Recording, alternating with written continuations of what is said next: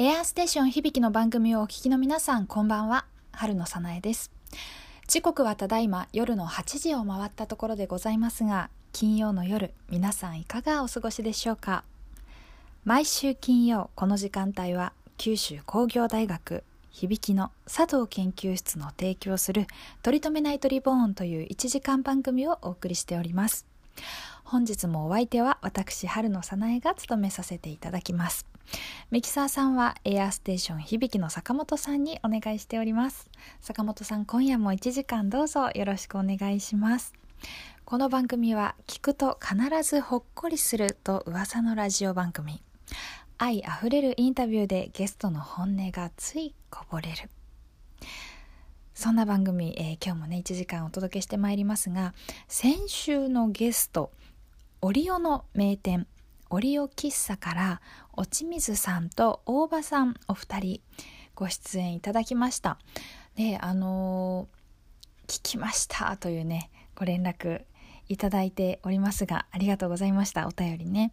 えっ、ー、とオリオ喫茶のファンの方がねお二人あのー、放送が終わった後に今日あの先週の金曜日にね放送が終わった後に今日あのお二人が出るということを知りました。残念っていうあのご連絡をいただいていてせっかくなのでねあの今夜もう一度お届けできたらと思っております。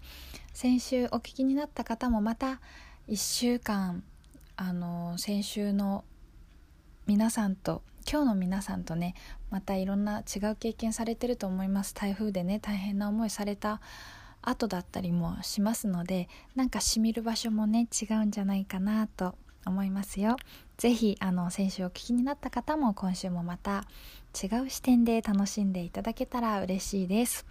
そして、えっ、ー、と、ラジオドラマ、即興ラジオドラマですね。台本なしの即興ラジオドラマと、番組最後のタロット占いのクメール占いはこちら、えー、新しいものをね今日お届けしますのでぜひ楽しみにされてください。はいということで本日はゲストに1年ほど前にオープンしたオリオの名店オリオ喫茶から落ち水さんと大場さんをゲストにお招きし進行は私春野早苗。ミキサーさんはエアステーション響の坂本さんにお願いしてお届けしてまいります。皆さん1時間ぜひねあの今もしかしたらちょっとお家大変な状態でとかいつもの生活にまだ戻ってなくてという方もいらっしゃるかと思いますがこの1時間どうぞあのゆったりした気持ちで楽しんでいただけたら嬉しいです。さあ本日最初にお届けする曲は秋の一曲ということで、えー、福岡を中心に活動していらっしゃいますシンガーソングライターの瀬戸口めぐみさんの、えー、2曲ですね「はじめに」そして「It's My Life」お聴きください。どうぞ。取り留めないトリボーンをお聞きの皆さんこんばんは。春野さなえです。さあ早速本日のゲストコーナーでございます。あのオリオ駅のね近くに約1年前にオープンしましたオリオ喫茶というテイクアウトあり、えっと、店内での飲食もありというね曜日限定で、えっと、オープンしているお店なんですけれどもこちら、えー、実は番組に7月にご出演いただいた真面目なニンニク屋 PLS というねニンニク屋さん皆さん覚えてらっしゃいますかね？こちらの、えーと、落ち水さん大場さんというあの男性お二人がされているあの PLS はね男性お二人がされているんですが今日ご出演いただくオリオ喫茶のお二人も落ち水さん大場さんです。あのつまりね奥様なんです。PLS をされてるお二人の奥様方2人が、えーと、両喫茶をねされてるんですね。そんなあの面白いつながりもございます。今日はそのようなねオリオ喫茶どんな経緯でオープンしたのかとかねあの新しいチャレンジ実はお二人今またされてるんですけれどもあのその辺のお話とかね今日ね聞けたらと思っております。それではオリオ喫茶のお二人にご出演いただきましょう。どうぞ。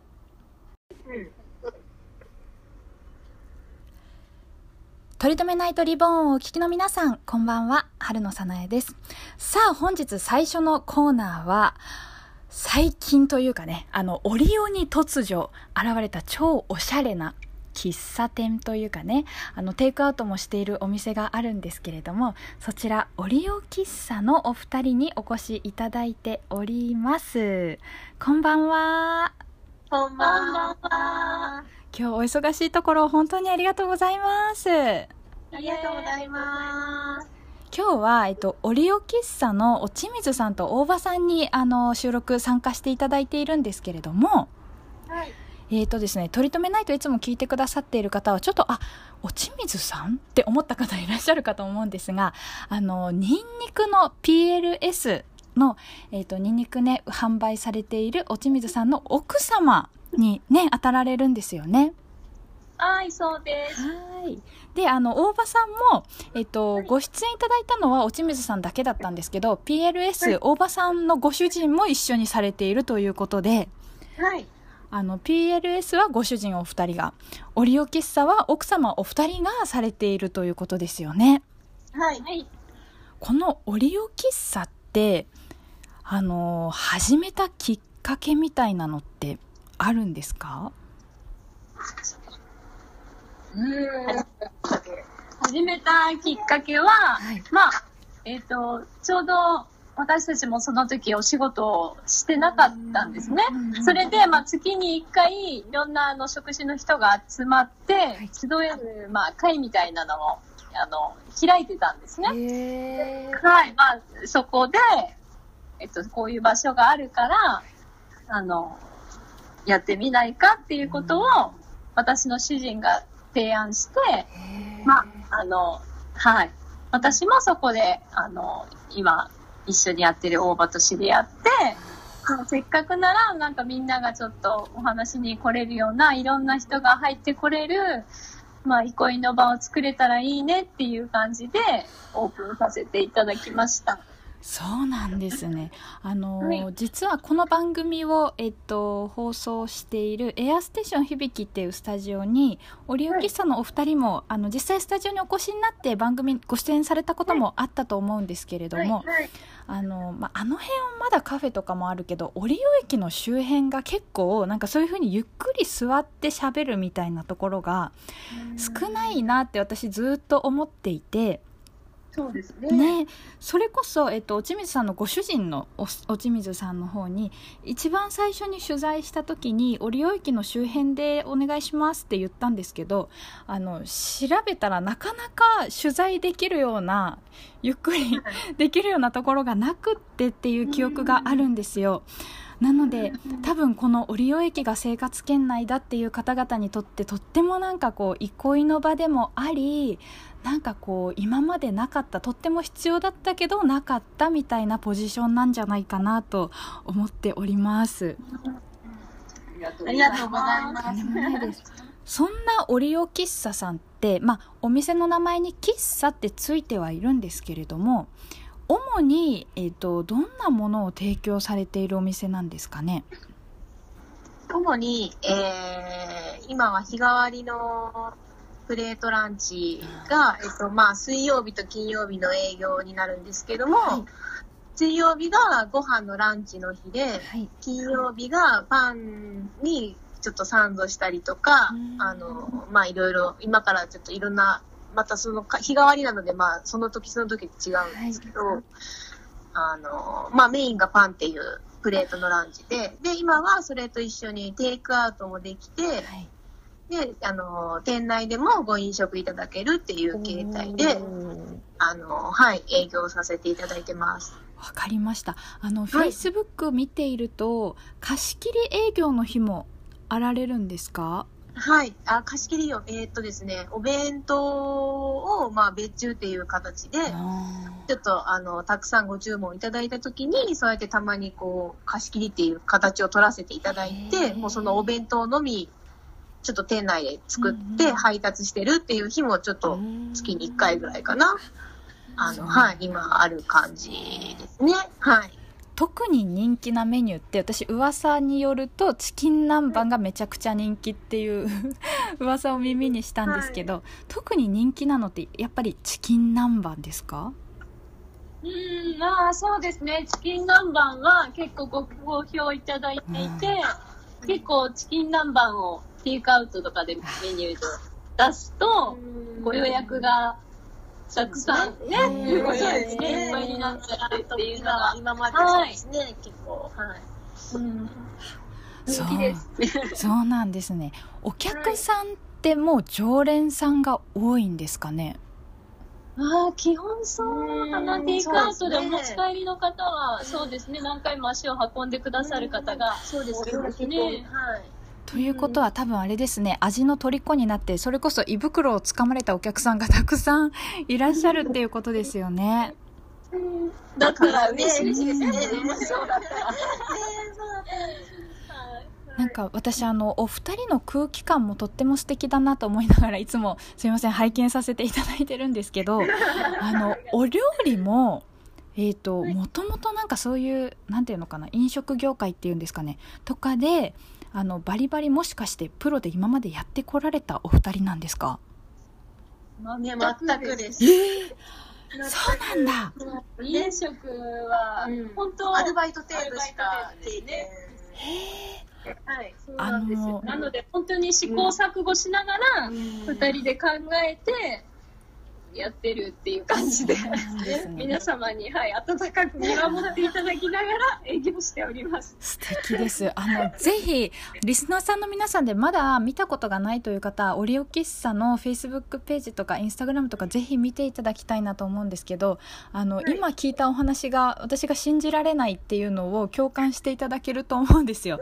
あの、やっぱお店で出す料理ってすごい見た目の華やかさだったりとか、あ、なんか美味しそう、おしゃれみたいなのってすごい大事だと思うんですけど、なんかそれがとてもなんかまさかそのアルバイトしかしたことがなかったお二人ということが信じられないレベルなんですがそれなんかこうコツというかこういうふうに勉強したみたいなのってあるんですか？いやもう本当に、まあ、私たちもうん。SNS とかでいろいろ見るんですけど、はいはでももう本当に二人で考えて、まあ特に彩りとかかな、ね。やっぱりパッて見た時にはい。美味しそうって思っていただけるような彩りとかちょっと華やかさがあったりだとかっていうのは二人で考えながらもう本当にお店でこれをこう置いてとか。うん。まあ自分たちが試行錯誤してね、食べに行きたくなるような見た目であったりとか、はい。あの金額であったりとか、そういうもう主婦目線で全部ね、ね。考えてますね。はい。あー素敵ですね。なんか今私お話をお聞きしてて ちょっとね合点がいったところがあってそれこそ今、あのお話で出てきた「彩り」っていうキーワードだったりとかあの、はい。そこであって思ったのがちょっとあったんですけどその前に、えっと、お二人からのリクエスト曲を1曲お届けしてなどこに合点がいったのかっていうのを後半であのお話ししていきたいと思います。あの皆さんはいヒントは、えっと、お二人の、まあ、なんかこうセンスというかこう芸術的なセンスだったりとかなんかこうデザイン的なことだったりとかと関わってくる内容です。後半もぜひ皆さん楽しみにされてください。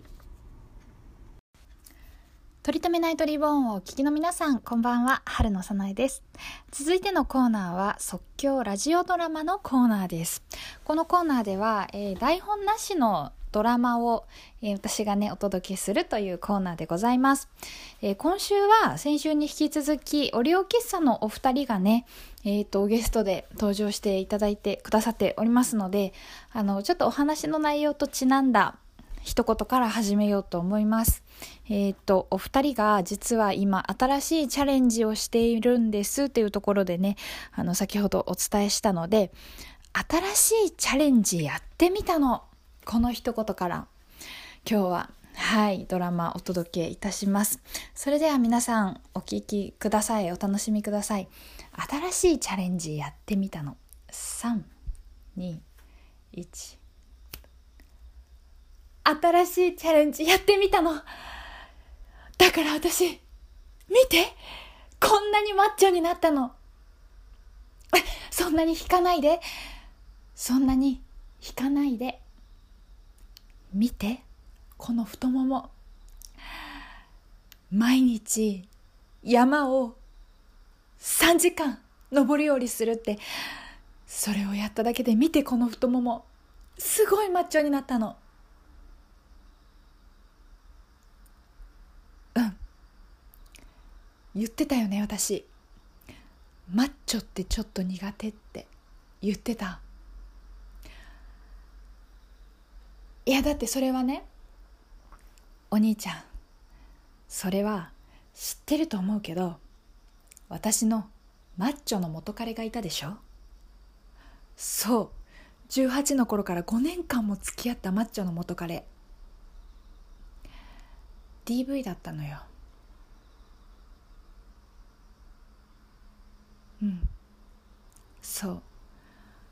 お兄ちゃんには心配かけないようにと思ってずっとバレないように頑張ってたんだけどそれで私なんかこうマッチョイコール怖いみたいなそういうのがトラウマみたいになっちゃってたんだよね。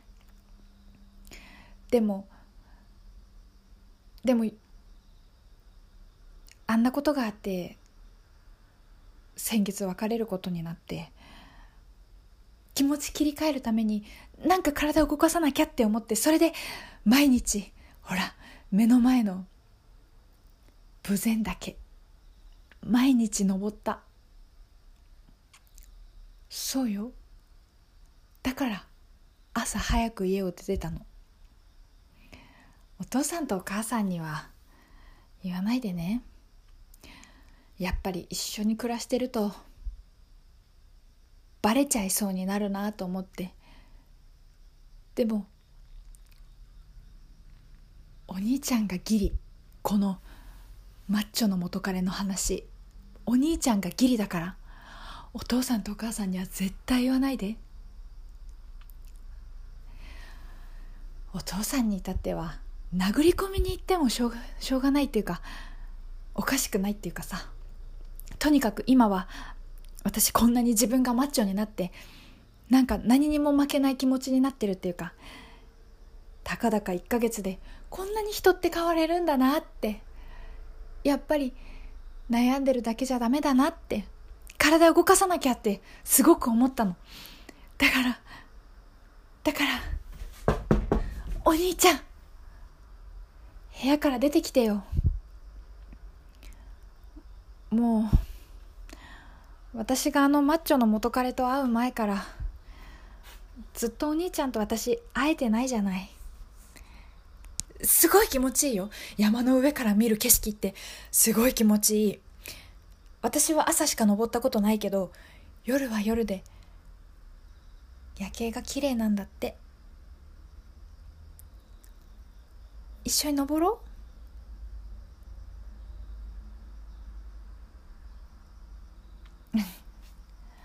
いや俺はいいって。お兄ちゃんがよくても。私また。お姉ちゃんと一緒にご飯食べたりとか。お出かけしたりとか。メダカに餌やったりとか。また一緒にやりたいよ。会社でどんな嫌なことがあったのか私は知らないし話したくないなら聞くつもりもないけど。でもただお兄ちゃんが笑う顔を見たいよ、うん、というかまあどんな顔でもいいから見たいよ。同じ家に住んでるのにこんな一度も会えないのが6年も続くって辛いよ。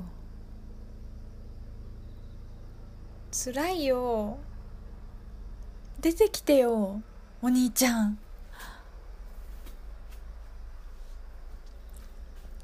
なんか言ってよ。私もそれなりにいろいろあったよ。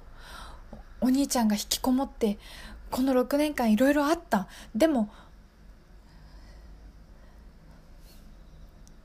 でもお兄ちゃんとまたまたいろいろ一緒にもう過ごしたいってそういう気持ちもあったから頑張れた。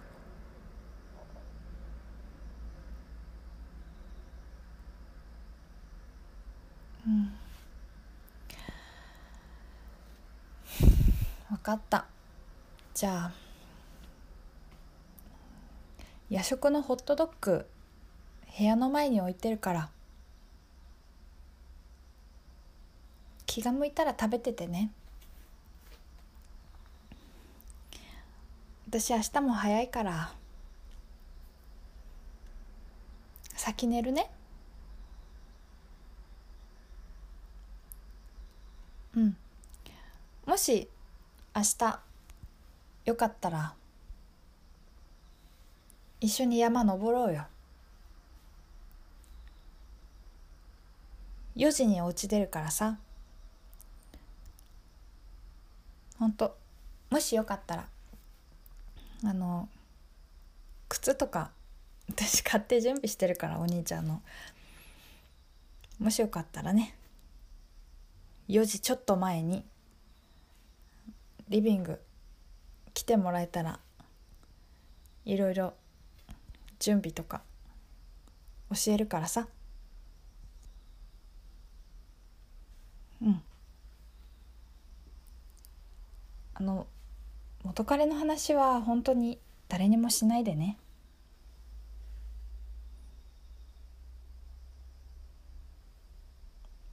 うん。ああとあの太ももの写真さっき送ったやつ LINE で。あれも誰にも送らないでね。うん。じゃあおやすみ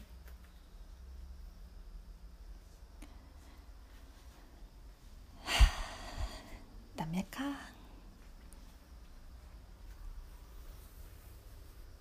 よし。もし。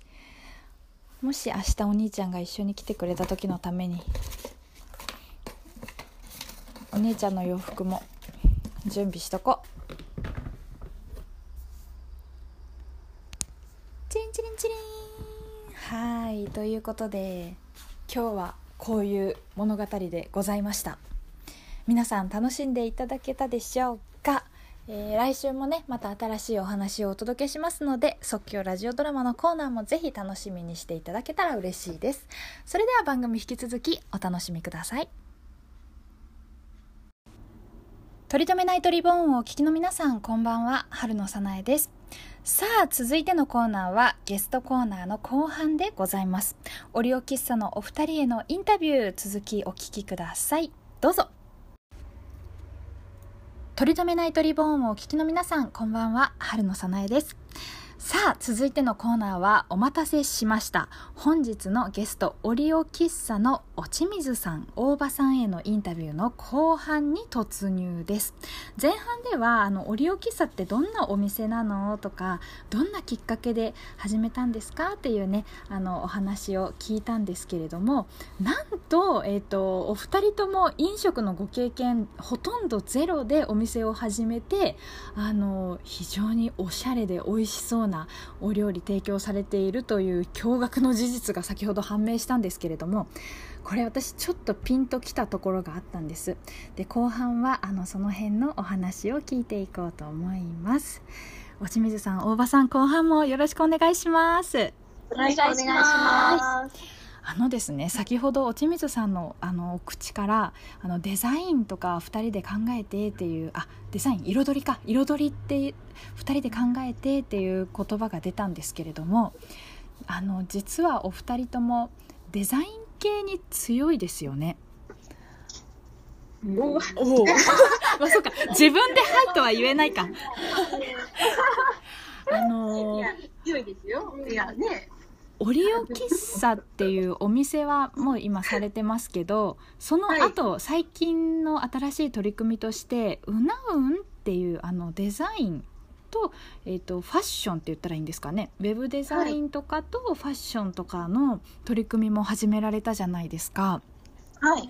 私なんかそこであのちょっとそれがつながったというか最初ですねあのご飯屋さんとそのデザインウェブデザインだったりとかお洋服ファッションだったりとかっていうのが私の中ではなんか全く新しい分野っていうような印象だったんですけど、あのもしかしたらお二人の中ではその芸術的な面だったりとかその彩りだったりデザインだったりとかで料理とウェブデザイン料理とファッションみたいなのって結構つながってたりするんじゃないかなと思ったんですあの使ってる感覚ってどうですか？違います？つながってる。う、なんかおっしゃっていただけたら、うんうんそうですね。そうなのかなって今思ったみたいです。言われてみればそうなのかな。あそうかもしれないまあそうですね。おっしゃっていただけたらね。そうですね。まあ、えっと、うんもともと、まあ、うなうに関しては、はいお互いの、はい。まあ、お水も私も、はい。自分たちが、まあ、好きなことっていうかですね、はい。うん。あの、お店をやりながら、まあ、ね、エプロンに関しては、エプロンとかそういった、あの、飲食店にまつわるグッズを初めは出してみようかっていう話で、うんうん。で、ファッションに、あの、ね、あ興味があるというか、ファッションを好きなうんうん。人が、まあ、エプロンを主にデザインしてっていう感じから始まったのが。最初きっかけです。そうなんですね。うん。うん。で、大葉はもう名刺とかチラシとか、それこそオリオ喫チラ茶の。オリオ喫茶のうん。あのチラシとかもそうですし、メニュー表だったりもそうですし、まあ他にも名刺のオーダーを受けてう、ん。名刺を作成したりとか、もう本当そういった全なんか般。どちらもでもお店があって気づいたことというか、はいお店を始めたから、なんかそのしてみようかとか、あの、だったり、はい。チラシ作ってることがきっかけで、はい。まあ、他にまあ、作らせていただくことになったりとかで、まあ、新しくね、始めた、うん。まあ、きっかけになったのはお店がきっかけですそうですあねー。そうなんですね。すごいですね。何か一つのことを始めるとなんか次々また次にやりたいことが見つかってくるっていう話はよく聞くんですけどそれを地で行かれてるお二人ということですね、う んちなみにこのうなうんっていうえっ、とこれは、えっとお店というかプロジェクトの名前になるんですかね？もうブランド名。ブランドか。なるほど。はい。はい。意味はどんな意味が込められてるんですか？なんか一応フランス語で、はい。まあ一つずつとかうん、一、つとか一つだけっていう意味があって、まあその、大葉もそうですし、はい。デザインするのもそうですし、私がデザインするのも、はい。やっぱその一つにやっぱり思いを込めて、時間をかけてはい。皆様にお届けしたいなっていう思いをうん。名前に込めました。なるほどじゃあ扱っているのは大場さんのご担当している、まあ、デザイン系だったりとか落水さんがご担当しているファッションのものだったりとか、扱っているのは多岐にわたるけどそこのこう軸となる部分は、まあ、一つずつ一つだけのものを思いを込めて作っていきたいっていうそこが軸にあられるんですね。はい。ですね。すごい。それって、えっとまあ、お店をやったことがきっかけでこのうなうん始めることになったっておっしゃってたんですけどはい。お店をやる中でどんなことがこうきっかけとなってあこれ好きなこともやってみようかってどういうことがきっかけでなったんですかね、きっかけは、うんもう、ちょうどこれ、私は今、エプロン販売してるんですけど、はい、すぐに売り切れましたよね。予約始めて。ありが、ありがたいなと思うんですけど、まだちょっと発送が完了してない状態なんですけど、今一旦予約はストップさせていただいてて、はい。まあ、ちょうどお店を、あの、コロナウイルスの影響で、はい。どうしてもやっぱり休業してたんですね。はい。はい。しなくちゃいけない状況だったんで、してる間に、じゃあもう何かお店は開けられないけど、うんうん。できることがそれぞれないかなって言って考えたのがまずきっかけ。そうそう。もうで、それこそネットで販売できたりだとか、はい。そううん、お店にまあ立たなくてもできるようなことが何かないかなっていうのもありましたね。うん。それもあって。本当にそういったきっかけがあって、うんで最初にグッズか何かをネットで販売してみようかとかですね。いろいろ考うんえてました、そのお休みしてるそうですね。間に。うん。はい。でお店にまつわるものでエプロンになっあねはい。最初今回は。なるほど。そういうね経緯だったんですね。結構やっぱり私の周りにもコロナの影響でマイナスのね大変な影響を受けた方たくさんいらっしゃってだったんですけどやっぱりなんかお二人を見ているとそれもなんかマイナスの面だけじゃないんだなってそれをどう生かすかみたいなあのプラスに持っていくこともできるんだなっていうのであのすごく勇気をいただきました。ありがとうございます。こちらこそです。こういうなんかこう心の持ち方みたいなのってもともとそのお二人ともなんかまあ一言で言うとこう前向きというかもともとそういうタイプでいらっしゃるんですか？全くです。全く、あの、どっちかって言ったらネガティブ。二人ともネガティブだと。そうなんだ、面白いですね。でも、あの、あれなんですよね。二人とも主人がポジティブだから、前向き、そうね、オッチもそうだけど、うちの主人も、まあ割と前向きで、主人が2人とも前向きだから、どちらかというとその前向きな2人に引っ張られてるっていう感じが。素敵だななんか周りにやっぱりサポートしてくれたり、応援してくださる方が、まあ、引っ張っててくれるから、今があるなっていう感じです。本当にみんなに支えてもらって。そうですね。はい。素敵ですね。でも その支えてもらえる支えても支えてくれる方が周りにいるっていうのもやっぱりそれってその方、えっと、支えてもらう方落ち水さんだったりとかおばさんだったりとかの魅力があるからこそ周りの方もなんかサポートしたい支えたい応援したいってなるのはきっとそうだからだと思うんですけどなんかお話を聞いてるとその、まあ、ご主人同士を通して出会われたお二人だけれどもなんかこう大人になってから出会ったとは思えないようなぴったり感みたいなのをあのとても私は感じてなんか羨ましいなというかこう大人になってこう親友親友という言い方が合ってるのかわからないんですけどこうそ信頼し合える？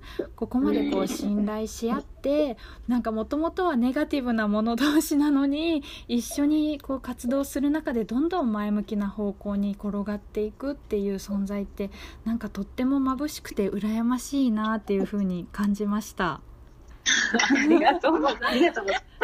なんかもしかしたらちょっと照れくさいかもしれないんですけれども、えっ、ー、と、うん、落水さんにとっての大場さん、大場さんにとっての落水さんってお互いどんな存在でいらっしゃいますか？だから私も30代もこの年30代後半で、はい、やっぱ新しく誰かに出会って、はい、何かをするっていうことが自分のやっぱり人生のプランの中にそんなにそんな風に考えてなかったので、うんうん、なんとなくやっぱ大場に出会ったことは、うん、もうあの偶然じゃなくて必然的に出会わせてもらったんだろうなって思って、やっぱり支えてもらってるし、はい、特に私のブランドに関しても、はい、お洋服の方に関してもサポートしてもらってるし、はい、私は本当に支えてもらってるので、はいまあ、一人じゃできなかったことを、はい、大場がいるからできたっていう。あの、一個年下なんですけど。そうなんですね。一個目なんですけど。でもなんかあんまり、なんかですね、一緒にいると、まあ、感覚的には同い年なんか、私が一つ下で、はい、おじつが私の一つ上なんですけど、はい、まあでもなんか彼女そう言ってるんですけど、私結構、あの、頼ってる部分も大きく自分では感じてて、でも、彼女。は合うんそうそう、そうですね。もう本当にまだ出会って1年うん。本当丸1年。丸1年ぐらいなんですけど、そうなんですね。本当そんな感じしないですね。何回か店を始めたので、はい。もうなんスムーズにいくから。そう、それがですね。不思議よね。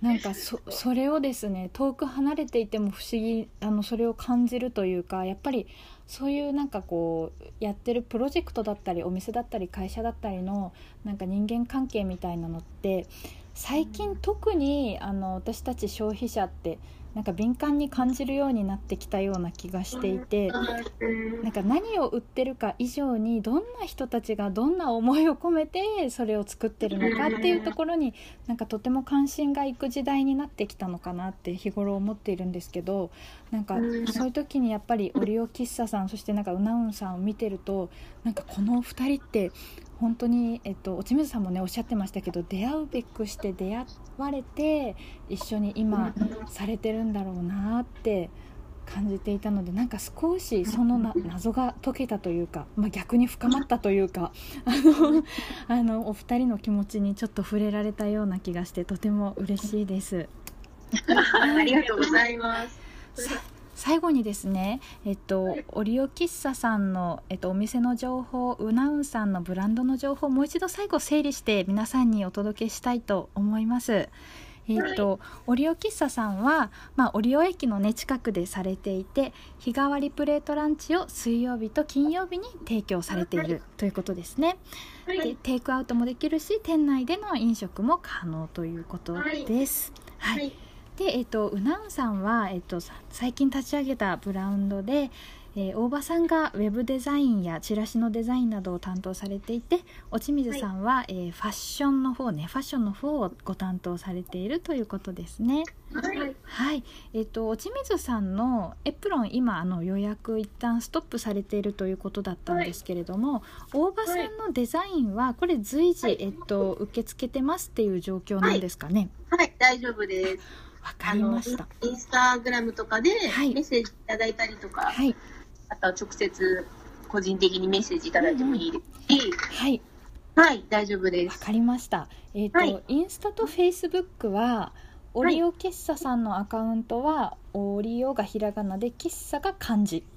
はい、そうです。はい、で、うなうんさんは、U. N. A. U. N. で検索したら出てきますかね。はい、出てきます。はい、わかりました。ありがとうございます。最後に、えっと、何かお店のこととか、その他のこととかで告知というか、あの、皆さんにお伝えしたいことがあられたら、ぜひお願いします。まあ、お店は、えーと、しばらくずっともうテイクアウト営業をですね5月からしてきたんですけど、はい、つい本当先週から店内にもう、えーと、何名様だよえっ、ー、と、1回に4名。1回に4名様。だけ、本当に、ちょっと狭いところなので、はい、ディスタンスのことを考えて、ソーシャルディスタンスのことを考えて、4名様まで1回お店に、あの、入って、お食事ができる。制限っていうかですね、うん、させてもらいながら、また、店内営業が始まったので、はい年内でもね、ねうん、今まだちょっとテイクアウトの方が、はい、あのしばらくずっと3ヶ月ぐらいテイクアウトのみだったので、ちょっとイメージ的にテイクアウトの方が強いのかもしれないんですけど、あの店内でもご飲食いただけるようになったので、はい、そのあたりをぜひお問い合わせいただいて、ね、いただいたりして、はい、ご予約いただければ。って思います。ご来店いただきたいなと思います。わかりました。そしてあの PLS のニンニクもえっ、ー、と毎日ではないけど置いてらっしゃるんですかね？あもうお店が開いてる時は毎回、はい、そうです取り扱いしてます。わかりました、はい、そちらもぜひはい、いただけたら嬉しいです。はい、皆さんぜひ合わせてね、お買い求めいただけたらと思います。はい、ということで本日のゲストはオリオ喫茶そしてうなうんの大場さんと落水さんにご出演いただきました。お二人ともお忙しい中本当にありがとうございました。ありがとうございました。取り留めないトリボーンをお聞きの皆さんこんばんは。春野さなえです。本日最後のコーナーはクメール占いのコーナーです本日もタロット占いをね、クメールさんに、えー、してもらっております。皆さんの目の前に A のカード、B のカード、C のカードがあると想像してください。今日のあなたはどのカードをチョイスしますか？心は決まったでしょうか？それではまず A のカードを選んだあなた。A のカードはカップの3の逆位置です。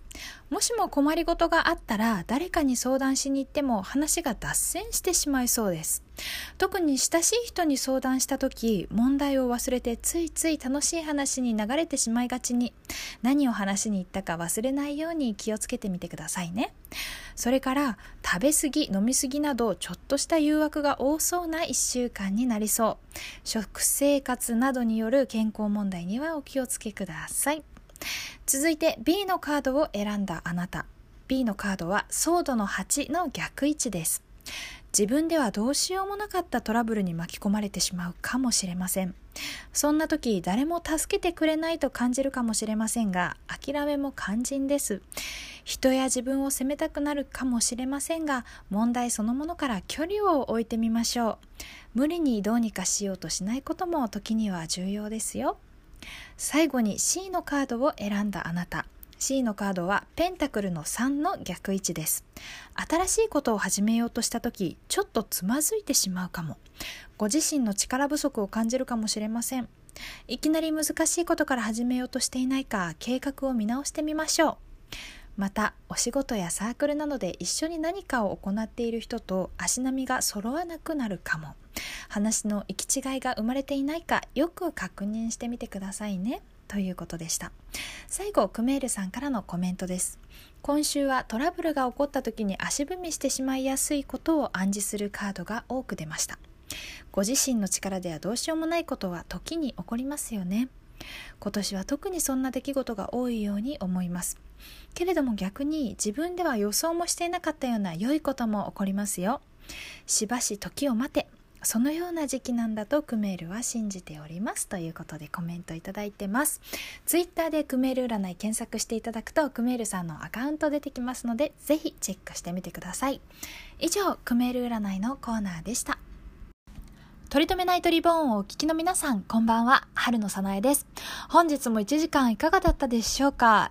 今日は、えー、先週と、先週のね、再放送ということで、約1年前にオリオにオープンしましたオリオ喫茶から、大場さん、そして落水さんにご出演いただきました。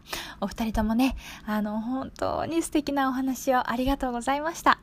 で今日クメール占いのコーナーでお伝えができなかったんですけれども実は番組では月にお一人個別占いをしてほしい方を募集しております、えーと、まだ枠がありますのでもしあのクメールさんに個人的に占ってほしいなという方は取り留めナイトの Facebook のメッセンジャーまでその旨ご連絡ください。あのー、占ってほしい内容などはまたえーと、やり取りをする中でねヒアリングしていきます。ぜひぜひ応募してください。はい。ということでねあの先週は台風があったりであの被害が出た地域もありました。もしこれ聞いてらっしゃる方でね今まだ大変な中で聞いてますという方もいらっしゃるかと思います。あの私も自分の立場でできることをコツコツやっていこうと思っていますがあのまずはね一つはこの番組毎週コンスタントにお届けしていくっていうのをね続けていこうと思います。あの来週も1時間ね、えー、ゆったりした気持ちでお会いできたら嬉しいです。